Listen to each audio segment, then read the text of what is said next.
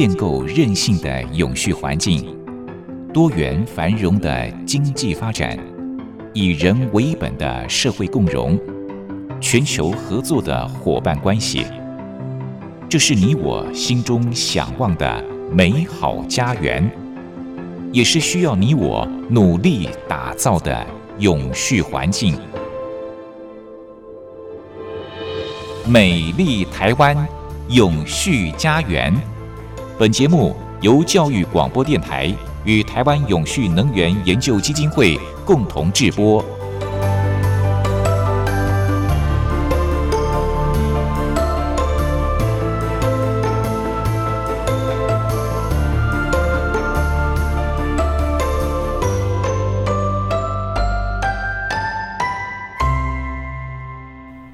朋友您好，欢迎您收听《美丽台湾永续家园》，我是朱玲。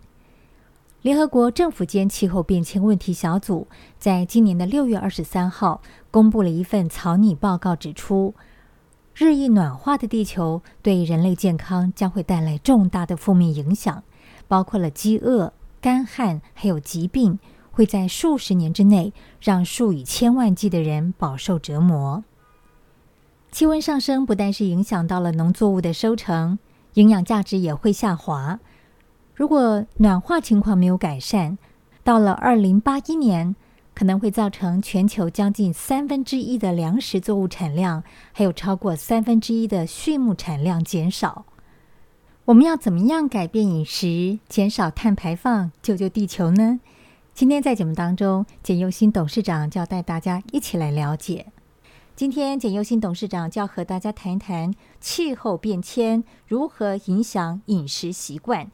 董事长您好，主持人您好，各位听众大家好。是，我想一开始是不是就请董事长来跟大家谈一谈气候跟我们所吃的食物有什么样的关联性呢？好，这是很有趣的一个问题了哈，因为食物大概没有一个人一天可以没有食物，每个人都要吃了哈。那么，当然，人口越多，就是人手跟人口的问题啊。人口就是人人呢越来越多，这样口就越来越多，要吃饭的人就多。那么人手是什么？当时讲人手是说，那这个如果人，呃多的话，他的帮忙的也多一点，所以变人手。所以看你怎么看人多，它的呃意义在哪里哈？你也可以从。这个粮食的需求量增加，谈人口问题，那你也可以从这个人口红利的观点去谈呃人口问题。不过不管从怎么角度谈呢，现在一个最大的问题就是说，人是一定越来越增加的哈。到公元两千零五十年的时候，呃，大约估计说人会达到九十五亿到一百亿的人了。呃，那现在呢？现在大概七十五亿左右，大概会到二十亿到三十亿啊。我们在想，一个人每天多吃一口都不得了，如果都是二十几亿人口，那是更不得了。那这个时候就在想，我们是不是能稳定的提供这些粮食，一直到二零五零年，大家都能够吃得饱、吃得好啊？那这是其实全世界的人口专家、粮食专家。呃，农粮专家大家都是很担心的问题，所以我们今天谈这个问题，是从气候变迁的角度去谈这个问题，因为农粮的生产影响很大的因素就是气候，当气候变迁的时候，我们的问题就非常多，而影响气候变迁里面，农业的影响就变得非常大，它怎么大法呢？因为我们很多的这个生产必须。啊，仰赖很好的天气的，那么因为温室气体效应的结果，地球的温度不断的在上升，这不断上升的结果呢，就很多地方会产生，呃，这个洪水啦，或者是干旱啦，或者暴风雨等等，严重的影响这个农产品的生产，那当然饮食就会有差别。所以我们今天这个主题就从这个角度去谈说啊，如果我们受到气候变迁影响以后，会影响我们吃的食物到底有多少？不讲到这里很有趣一个问题啊，那就是最好的解决方法之一啊。当然，第一个是呃少吃一点，少健康一点哈，或者是说这个不浪费食物啊，因为联合国的统计啊，从生产到到运销，一直到分装包装到家庭使用的这个呃食物废弃之后，大概有三分之一食物是废弃掉，所以我们减少浪费的事情啊。但是如果浪费也减少，什么都减少的时候，如果你要减少二氧化碳排放，那最有效的方法之一就是素食啊，素食。所以呢，讲到素食这个是故事就很多了哈，因为讲素食人很多，推广素食的人很多。那么推广素食的人很多，最主要的概念来的很多，第一个是从宗教来的啊，宗教是特别是佛教是是主张素食的哈，不杀生啊。那么有人是从健康上来的啊，不要吃太多肉啊，身体要健康。那也有人是 从环保面上来的哈。那今天我们谈就是从环保跟永续面上来了，人口要在增加，环境要被破坏，那是不是能够减少一点肉食？那为什么减少肉食？我等一下会仔细再讲一讲。不我在这里先各位顺便谈一谈各国的素食啊。大概什么状况啊？啊，因为我我在英国住了一段时间了，这个是快三十年前。那个时候跟台湾呢，我们跟它比较起来，基本上台湾的素食还没有这个英国那么方便。那时候我在英国当代表当大使的时候，那有时候要到餐厅里面请外国人吃饭。那外国吃饭的话，他就会把 menu 打开，你看那个时候。我印象非常深刻，就是说，这些所有的大饭店、好饭店，你打开到他这个呃 menu 的时候，最后都有一个很完整的一个素食的一个 menu 在那边。哦，当时我印象很深刻，而且都很好。那为什么？那当然跟英国的饮食习惯有关系，倒不是英国人本身在吃这个素食。因为英国是一个全世界很少有的哈，它是等于所有的这些殖民地的国家，呃，很多的这些大人物啦，或者是很多有钱人都在伦敦会自产，那它又是一个国际性的都市，所以各国人都有。那这里面有一一群人很多了，就是印度人。那印度人在英国是非常的多了，现在印印印度人还要当国会议员，还都还不少啊。那印度人一多的话，当然印印度的这个餐厅就很多了哈。所以你去问我那个时候在英国的时候，问他说，通常中国菜啊，中国餐厅在各国都会很有很多的哈，但是在英国，印度餐厅比中国餐厅还要多。这个餐厅不一定很大啊，但是它量很多，到处都有。那印度人呢？因为宗教的关系，很多印度人是吃素的，而且这个吃素吃的还蛮严格的哦。呃，有各种不同，因为跟宗教的定义不太相同。呃，印度的宗教也很多种，那有些非常的严格，吃素到什么程度？他不是不杀生而已啊，他连那个植物具有未来生命性的植物，他也不带吃。换句话说，还有一种讲法，他们是说。土地下的他都不吃，土地上的吃啊。那根茎叶啊，根不吃的，因为根是要要代表新的生命再起来啊。因为比如说这个这个这个马铃薯啦，这些这是根部的，它会再出再出生的，它会有生命。那它吃叶啊啊，这就是很严格的了哈。那其他的各种都有，不过不管从任何一个角度上讲起来。他们吃素的几这个这个哦，规矩很多以外啊，量也很多。那个时候台湾其实吃素没有像今天台湾这么方便啊。台湾今天吃素再讲起来，全世界讲起来算是很方便的地方，因为国人现在非常喜欢吃素的人很多了哈，而且很方便，而且素食不但是好吃啊，变化也很多，跟早期不一样。可是现在又变得另外一种，因为这个气候变迁的问题，大家觉得，因为你食物会产生非常多的二氧化碳，啊，所以大家想怎么样取代，不要吃那么多肉了，特别是牛肉啊。那现在如果我们到呃台北市的信义区里面去，还有的店呢、啊，现在卖素食的汉堡啊，这是最近几年在美国很夯的无肉汉堡。那这种无肉汉堡基本上讲起来，你吃的时候你不会觉得你在吃一个是无肉汉堡，跟吃汉堡是几乎是一模一样，这个是很厉害的啦。它可以做到一个让你感觉口感、咬劲、味道几乎都跟这个真正的这个肉是相同的，哎，所以这个又进到一个新的境界出来。那这个跟我们一般的传统在台湾的这些素食有什么比较大的差异呢？因为我们台湾因为宗教性的关系，有非常多很好的素食店，啊，素鸡、素鸭什么都有哦。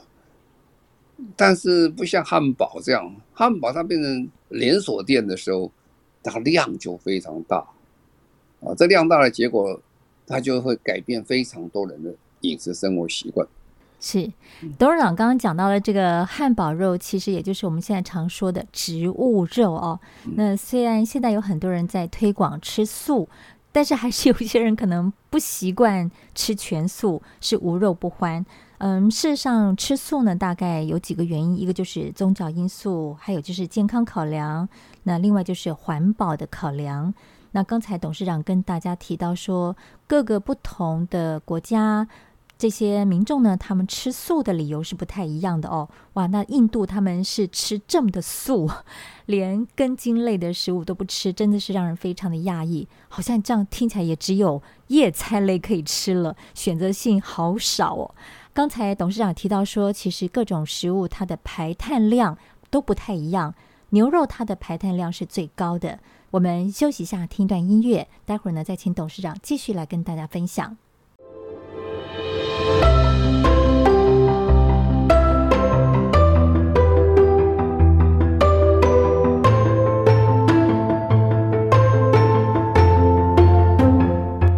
环境永续、企业永续、能源永续。您现在收听的节目是教育广播电台与台湾永续能源研究基金会共同制播的《美丽台湾永续家园》。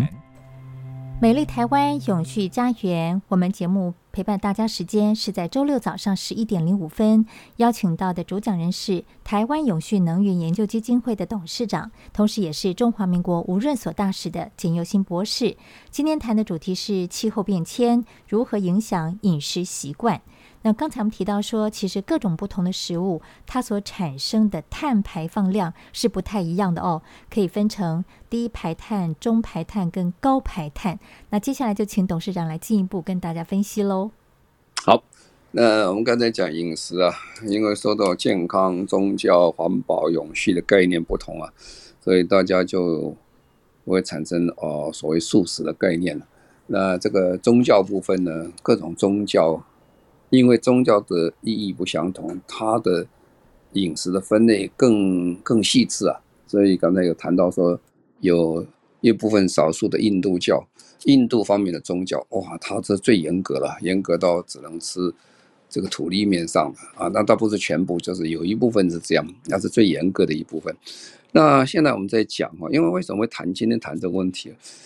因为联合国有一个叫做政府间气候。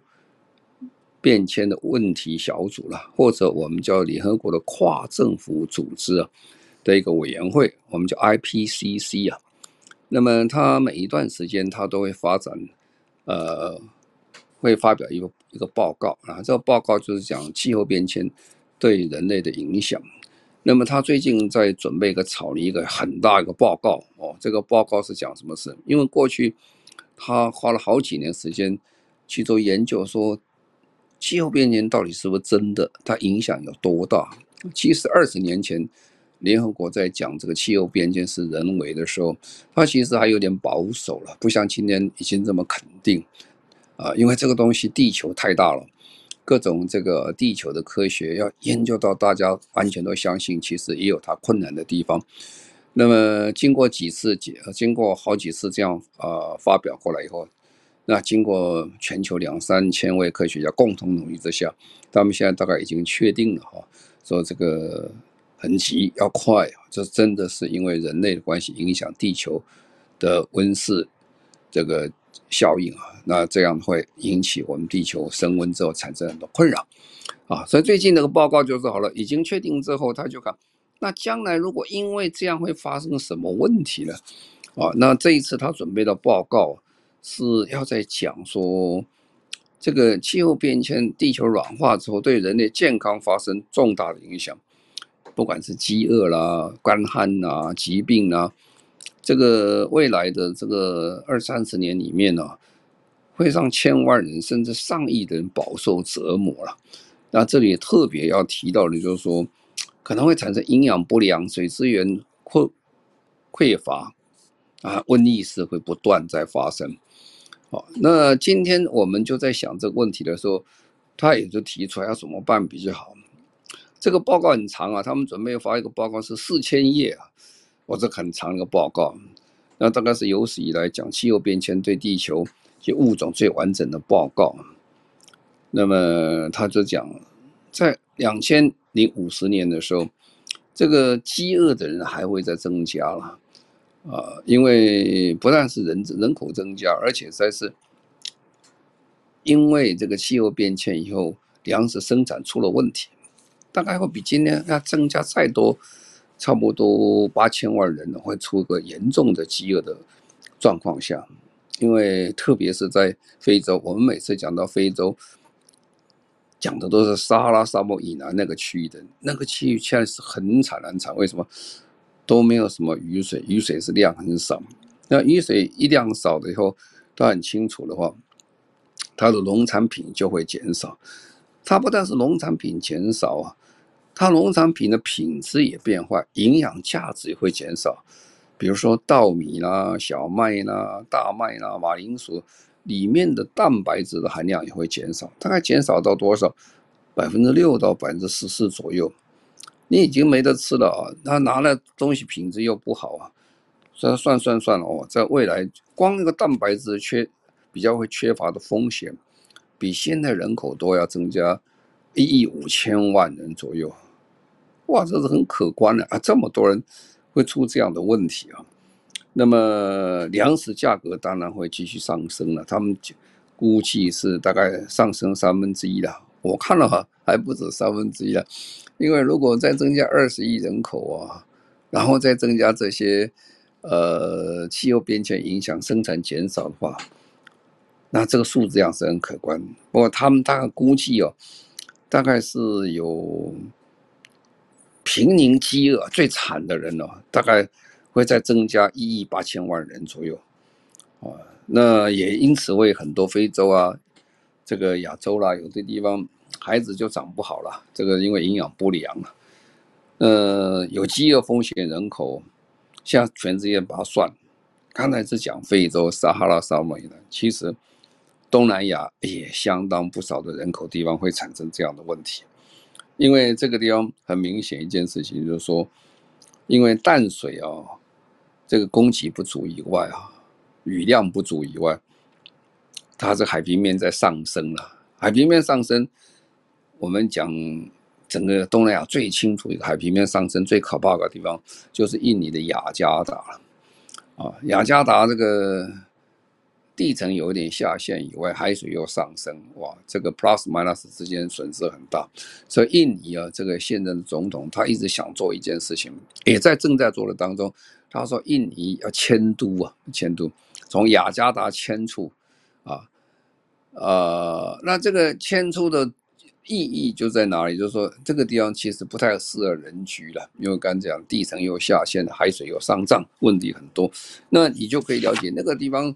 呃，生产当然也会产生很多的问题出来，啊，所以我们知道这个其实很多的这个粮食的问题，它就在我们周边很多国家会发生哈。那我常常觉得老天对台湾不薄，大家又很努力了，所以我们台湾并没有这么严重，大家所谈到这些问题。不过我们看看我们边上的问题其实是很多哈。好，那现在我们就来看一下，就是说。除了这个产量不算以外的话，就是刚才讲，二氧化碳排放是我们今天要谈的主题啊。那我们就看二氧化碳谁是排放最多。我们平常都在讲，我们最近一直在谈个题目叫碳中和，碳中和哈。呃，其实全世界谈不是只谈碳中和了，还有一个叫气候中和。那你就问气候中和跟碳中和有什么差别呢？碳中和就是讲二氧化碳，你要把它啊吸收掉，最后希望净排出是得零。但是地球的温室气体不是只有二氧化碳，二氧化碳当然是很多，二氧化碳大概占百分之七十五左右啊，就是百分之七十五左右这个温室气体的来源是因为我们用化石燃料，可是还有四分之一不是这个，呃。不是不是讲的这个化石燃料产生二氧化碳，比如说牛羊啊，它吐出来的气啊叫甲烷气，甲烷气是非常的厉害啊。那么它们这个产生的二氧化碳，比二氧化碳的温室气的效果还要多二十几倍，有的更多，其他的还有更多稀有气体都非常多啊，所以有四分之一左右的气体。温室气体不是二氧化碳，所以我们今天就很担心呢，就要谈说啊，那那剩下二十五次是哪些也要减了，不能不减。所以现在我们就谈两个，就是气候变迁呃气候综合跟这个呃跟这个呃二氧化碳中和。那你说你有没有讲个更明显的例子？哪些国家有差别？哦，这里最明显一个国家叫做纽西兰跟澳大利亚。我想去过纽西兰、澳大利亚人都知道。纽西兰是非常漂亮的岛屿国家了哈，呃，比我们岛大了很多，很漂亮绿色的了哈。那他那国家你去的时候，你就会发现说，它有非常多的这些青山绿水。可是青山很多山上，你看很多山上一点一点的，好像长的香菇一样，一点点好多。为什么？那都是羊了啊，它的羊是人比人口多好几倍，几好倍。那这个牛羊在澳大利亚是主要产业之一了，所以他们的这个呃畜牧业非常发达。可是牛羊因为它是反刍动物啊，它这个食物在它胃肠里面会来回跑，来回跑，这个会产生很多的这个甲烷气出来。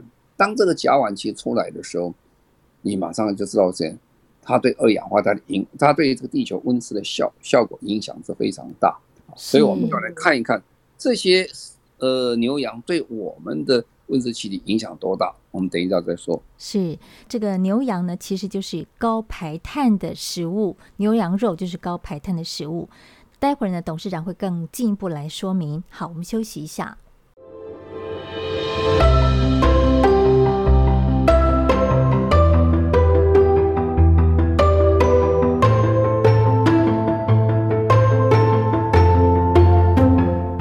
环境永续，企业永续，能源永续。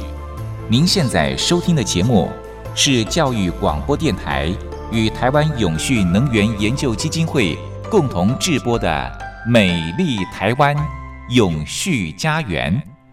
美丽台湾永续家园，我们节目陪伴您的时间在周六早上十一点零五分，邀请到的主讲人是台湾永续能源研究基金会的董事长，同时也是中华民国无任所大使的简佑新博士。那么刚才董事长提到说，牛肉跟羊肉都是高排碳的食物哦，所以可能的话呢，我们尽量少吃。为什么他们是高排碳的食物呢？再请董事长进一步说明。好。那我们就要看了这个，那碳排到底有多少哈？这是你讲的还是有科学根据的？大家要问这个问题哈。那牛津大学，英国的牛津大学就开发了一个数据的网站哈，它数据网站是 Our World in Data 哈，他就说用数据来看世界，他就提供所有的这些食物链，告诉我们说。哪些东西的碳排是最多哈？每一公斤啊，大概是你用一公斤的话，大概要多少二氧化碳排多出来啊？那他这个做了很久啊，他也做很多的累积算出来，那就去算到底哪一些是碳排最多的。不过我们讲到碳排的时候，我们要先很清楚的定义，这碳排是从那里开始算起啊。所以我们现在做任何东西都有生命周期的概念。你从什么时候开始生产这个东西，一直到到结束你吃掉以后为止，这整条的食物链，呃，这个生产链上、价值链上哪一段生产最多？所以呢，如果要看这个温室气体的话，大概有这样几个步骤。第一个，我们先看土地啊，所以土地的改变、土地的开发，它会产生非常多的二氧化碳啊。最简单一个道理，你把森林砍掉了。啊，有的是像巴西放把火把森林烧掉了，那这个改变土地以后，烧森林就会放很多二氧化碳出来。那因为你把这个去掉以后，本来可以吸收二氧化碳的地方变成不吸收二氧化碳，啊，这个就土地改变了，它使用方式改变会产生很多二氧化碳。那第二个，农场的经营啊，农场经营会产生很多二氧化碳。哦，包括你要施肥料啦，包括你要灌水灌溉啦，水灌溉你必须要 pump 啦，这些等等啦，就变成要需要很多的二氧化碳出来。那再来就是说，你这个农场里面要养这些东西，你要给它食物吃啊，牛羊也要吃啊。我们看到美国牛肉啊，跟澳洲牛肉最大的差别在哪里？很多人喜欢吃美国的牛肉的原因，是因为美国牛肉大部分都是喂。这些人工的农作物啊，比如说玉米啦，还有这些谷物等等啊，所以它吃起来肉吃啊，跟澳洲牛不一样。澳洲牛这外这个野放的，不是野放，就是有在农场里面吃草的比较多一点，所以两边会有一点差距。那当然，这个你的这个吃的东西会影响你的碳排的量是多少啊？再来加工哈。加工也是非常的多，要产生二氧化碳的地方。因为我们去看屠宰场啊，屠宰场里面呢，年轻去各位看屠宰场，不是我们过去想象拿个菜刀这样去杀牛了，它是全套的这些啊屠宰的电动设备啊，那每个东西都需要很多的电，需要很多能量，那还有很多水等等清洗等等，所以这个也是产生很多二氧化碳的地方。再来运输啊。呃，我们吃美国牛肉啊，吃美国牛肉，哇！你如果从这个美国用海运到台湾，至少一个月吧。那一个月这个船上你要产生很多二氧化碳了。那二氧化碳你要平均分摊在牛肉上去吃，那你要知道。好，然后你到放到 supermarket 去啊，放到这个菜市场去了，那这里面也要维持冷气啊，维持冷藏啊等等，还是需要啊。那一直到我们把它消耗掉为止，那消耗的过程呢，你的 cooking 了，你这些做菜啊等等啊，一样还会产生很多二氧化碳，哦，所以你现在大概算起来，诶，这个路很长诶，这就是一个肉开始你要去生产它，一直到我们是吃掉，然后变成厨余啊，这一条路非常的长。那仔细去算它的二氧化碳排放量，其实是很不容易的事情。好，那我们就来看看了，哪些二氧化碳最多呢？那第一个，我们先看看最少的，好了，最少的二氧化碳是哪些？最少的二氧化碳大概蔬菜水果。哎呀，对对对对，嗯、这个这个素食的原因就在这里啊。蔬菜水果、谷物、坚果了哈，这些都是最好的哈。它们每公斤产生二氧化碳大概零点三到四公斤之间呢。这个当然呃跟什么有关系？跟你的肥料有关系。跟你的你是化学肥啊，什么肥啦、啊，或者是这有机啊等等啊，就是种植。不过基本上，他们最少都这个零点三公斤左右，多的会到四公斤。那坚果呢？坚果因为它的好处，它坚果是种了以后它有负碳排的效果了。什么意思呢？因为如果你在原来的这个被土地改变过的用途之后去再去重新做坚果的话。啊，它不但原来的二氧化碳排放会减少以外，它可以吸收非常多的二氧化碳出来。啊，我们看那个树长得很好，树那么硬啊，其实它是吸收很多的二氧化碳，所以它里面碳含量非常多。这就为什么树的树干可以烧啊，里面都是很多的碳的存在。啊，所以低碳之选，水果、蔬菜、谷物、坚果，这就是我们刚才为什么花那么多时间解释。哎。吃素食有差别啊，因为素食里面它的碳排是非常少。那再来就是讲中等的排放的食物，鱼、家禽跟猪肉哈。那么鱼又又有两种了，鱼有一种是野生的鱼，一个是养殖鱼了。我们现在台湾养殖鱼也不少了，我们大概都是淡水的养殖鱼了。你到挪威去了，他们有海水的养殖鱼哦，他那个养殖场非常大哦，非常大，它是算公里的，不是算公尺，非常大的一个大面积在算，啊、那是在海上养殖啊。那如果是野生的，基本上呃野放的这种鱼啊，啊、它的二氧化碳排放是比较少啊。那如果是养殖鱼会比较多一点，养殖鱼你要很多的饲料啦，还人工去的啊，要船去啦等等的哈，所以它这个它这个就要看了你你是什么样的鱼啊啊什么什么样的养殖状况哦，所以它如果产生一公斤的鱼的话，也有可能是要三公斤的二氧化碳或者五公斤二氧化碳，看你的状况是怎么样啊。可是养殖鱼哦。如果你这个呃鱼温呢、啊、是改变土地啊再去用的话，记得每一次改变土地啊都是二氧化碳排放会增加很多，因为原来地方本来可以吸收二氧化碳，你把它搞掉要做这个东西，过程当中建造过程已经排出很多二氧化碳。另外就是说你这二氧化碳这个呃吸收不完以后还要变成很多使用这个。饲料啦，使用这些人工机器等去做，那还会排出二氧化碳出来。那猪肉跟家禽其实也是很多的哈。猪肉大概是每公斤会产呃每公斤的肉会产生七公斤的猪肉这个二氧化碳出来啊，家禽类达到六公斤左右啊。这里很有趣的问题就开始了啊。呃，有人讲说我是很干净啊，我从来不会排二氧化碳啊，我呼吸气。呼吸出来的二氧化碳气不多了，不少，没错啊。一个人的肺呼出二氧化碳不是那么多了哈，哎，但是你一开始吃一公斤的这个猪肉的时候，你就要排出大约是七公斤的二氧化碳出来啊。如果你要吃鸡的话，说不定是六公斤左右，这是看大小鸡看什么状况，呃，你大概可以了解这个状况。所以你就晓得，哦，那为什么？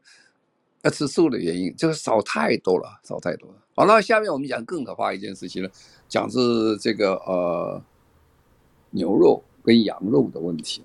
不过在牛肉跟羊肉之前呢，等一下我们会先再讲一些植物，巧克力咖啡影响也很大。那我们再说哈。是。讲到咖啡跟巧克力，这是好多人的最爱哦。每很多人每天早上一定要来一杯咖啡，那觉得很忧郁的时候，就要来一颗巧克力。可是它们虽然是植物，不过它们的排碳量并没有很低哦。这待会儿呢，董事长会进一步跟大家做说明。好，我们休息一下。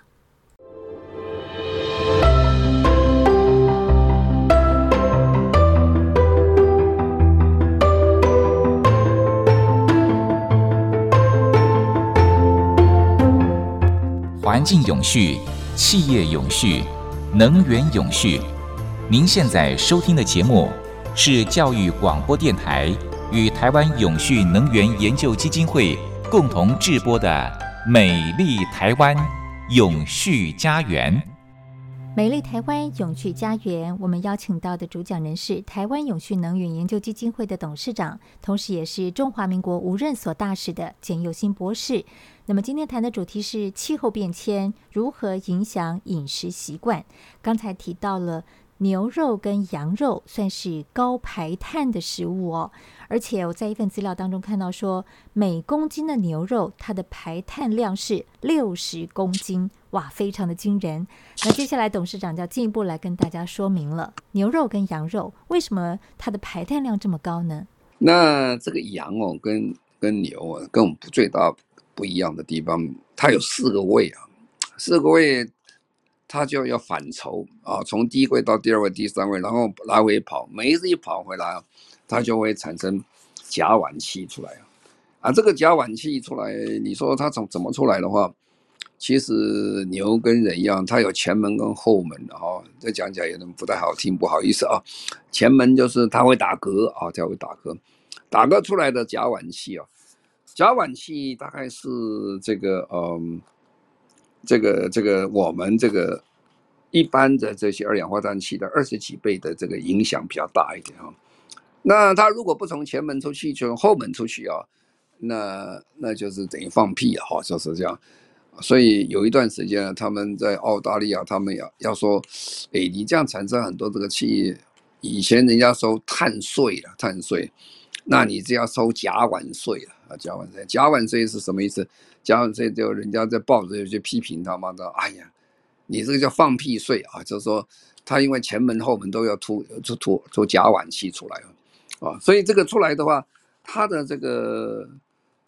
这个温室气的效应果效果非常大，大约是什么？每公斤哈、哦，这个羊肉大概会排出二十四公斤的二氧化碳，二氧这个二氧化碳相同等量的这个，呃，它不是我们刚才它是吐甲烷气的，不过把甲烷气的影响力换成二氧化碳的话，等于二十四公斤当量当量相同量的的这个二氧化碳出来。哇，这个很可观，很可观。不过，更可观的一个在后面是什么？更可观一个是牛肉啊，牛肉是要排出六十公斤啊，啊，当然这里面还没有算你这个这牧场是怎么来的。你这个牧场如果去这个亚马逊啊大森林区去砍森林啊，砍完之后呢，土地变更以后，它产生二氧化碳更多哦。那那更还不止六十公斤，所以讲起来为什么呃让人很惊讶是什么东西？说哎，我们不能够这个吃这么多的牛肉啊啊！你吃一公斤，我们今天说嗨，我们今天考试考很好，考了一百分，我们回去庆祝了一下，我们去点了点了两磅的牛肉吃，等一公斤的这个牛肉，你就是吃完你就等于放了六十公斤。二氧化碳给我们地球，大家一起来承受这个结结果，所以大家就讲说啊，我们要少吃一点牛肉的原因在这里。所以你根据这个呃牛津大学它这个计算啊，它计算的很精确，从头到底是差别在这里。但是这里很有趣的一件事情，就是说人喜欢吃肉啊，是天生的哈，不是说呃你叫他不吃就不吃啊，因为人吃肉有不同的意义在里面，当然。吃肉最好的好处是它蛋白质非常多，来的非常快啊。然后它它的意义还有哪些？自古以来哦，这个人哦，庆祝节庆的时候就要吃牛肉啊，啊，或者吃羊肉，或吃鸡肉啊。吃肉本身就是一个人代表一种生活上喜悦、表示庆祝的时候。你看电影里面，哇，拿一个大鸡腿，拿大猪腿，或者是拿个牛肉这样吃，啊，那看得很高兴，才觉得很愉快啊。这个人就是这样，人喜欢吃肉的了哈。那你叫他不吃，其实是真的也是很困难啊。所以这个素食主义者就说，他不敢叫大家都不吃啊，他都不吃，他更谈都没得谈了，他叫你少吃啊。所以我们这个在台湾也也有这个活动，就是说啊。我们这个学校的饮食，礼拜一不供这个肉啊，礼拜一吃素啊，呃，我觉得这是很好了，就是一个礼拜少吃一次的话，可以少掉百分之二十五了，就在学校里面的排碳。那另外一个就是说，他养成一个习惯，知道说啊，为什么要吃素，就是这样。那这个牛肉的部分呢，就是说大家要看的啊，就是说如果我们能够呃这个减少一点，就减少一点。那也有人在讲说。牛肉跟这个鸡肉啊，跟猪肉，它肉就有好处，它蛋白质来的很快啊。那人口继续在增加的时候，蛋白质不够怎么办？所以联合国在研究这个问题也很有趣啊。他就做一个另外一个一个案子出来。几年前联合国就开始开会，开什么会了？就是开昆虫大会啊。这昆虫大会不是研究昆虫，他在研究人类怎么吃昆虫。因为昆虫啊是蛋白质成长最快，而且时间很短啊。你养牛要养一年两年左右时间，那昆虫时间很短，昆虫寿命本来就不长啊，所以它几个月就出来了。那你说怎么会吃昆虫呢？怎么可能的事情？哎，其实我们台湾人也吃昆虫啊，不是不吃昆虫啊，只是过去你没有觉得而已。在乡下长大小孩子，在过去的。像以前呢，我们在我是在台南长大了，那时候很多那时候很穷啊，很多小孩去玩的玩什么，叫抓那个斗贝啊。对，我们有玩，斗贝啊可以炒来吃，油炸。啊呀，好吃的很，是吧？呃，那个就是吃昆虫，只不过是呢，过去的昆虫是抓抓玩玩的了啊，现在是有大批的养昆虫，啊，大批的养昆虫，这斗贝亚就大批的去养，所以在国外有时候你碰到一个人，他说你做什么做什么生意啊？他说我开牧场啊，哦，我才听到牧场，你你就很羡慕他，他的土地哦，可能是有一两平方公里，然后。几百也就几十个公顷那么大，结果你一问啊，它其实是一栋大楼而已的啊，这个这个大楼或小楼都可以，它这个一层一层一层就开始养昆虫，整批都在养昆虫，而且昆虫时间很快，你要养斗贝啊也可以养什么都可以啊，养了以后你就去卖，好，那你就问说有人喜欢吃昆虫吗？啊，哎，我跟你讲，你如果到荷兰去，荷兰现在超商里面就有卖。炸昆虫的呃昆虫排啊，不是猪排啊，他把昆虫摆在一起，你拿回去炸了就很好吃。哎，你如果跑到 Texas 去啊，他也有这个整个超商里面也卖这种昆虫的这些呃食物在里边，也做的好好的，你只要去把它热一下就可以吃，炸一下就可以吃啊。所以这个。人类正在改变这个习惯，这个不是说那批人怎么样。其实联合国现在主推中工工作之一啊，希望从昆虫上去解决我们人类吸收蛋白质来源的很大一个方法之一。好，那刚才我讲到咖啡了哈。那咖啡现在在台湾已经变成呃人们其实不可少的一个饮料之一了哈。我们看看有些上班族啊，上上上班时候上都拿一杯咖啡去上班。好，那这个咖啡啊，这也是问题，因为最近几年呢，咖啡其实生产的很辛苦，呃，因为气候变迁影响很大，气候变迁影响最大的，比如说我们的友邦洪都拉斯啊，它是很有名的产咖啡的地方。可是因为太干旱哦，太干旱以后咖啡生产的不是很理想，这不很理想以后就很多人离开故乡到往外跑，往哪里跑了？再一直走走走到美国去了。所以在美国要进入美国，很多这些难民啊，这个当年川普在做墙呢，就是挡不少这啊人是从洪都拉斯来，因为实在是没有办法生存。好，那这个全世界因为很多地方啊气候变迁以后。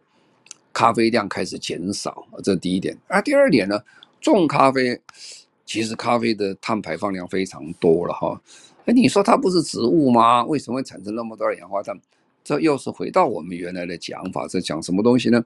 就看你放什么肥料在里面去。那种咖啡的时候要放一种这个呃肥料，这个肥料叫笑气啊，笑气啊，这笑气就是一氧化二氮。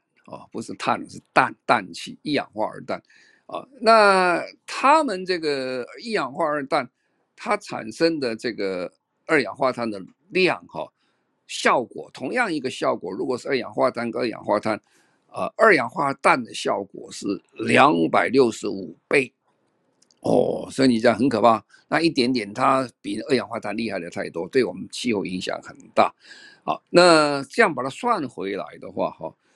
二氧化呃，这个咖啡哦，你去喝咖啡，它的碳排以当量来算的话，哈，它会产生十七到十九公斤的这个二氧化碳，哦，所以你看你没事喝一杯咖啡，你觉得没什么，喝咖啡很写意啊，怎么有二氧化碳呢？诶，就会产生差不多十七到十九啊，所以这也变成大家非常关心的一个问题啊，这个量哦，其实已经非常可怕了，其实等于。再去，如果你你这个你这咖啡园呢、如果是砍森林来的、那更大哦，那这个产生就开始去跟牛肉可以相比了，因为土地变更差很多，所以我们在吃东西、喝东西的时候，我们开始去仔细思考一下，什么样方式可以减少二氧化碳哈，然后呢，减少我们的这些牛羊猪肉的这些饮食的话。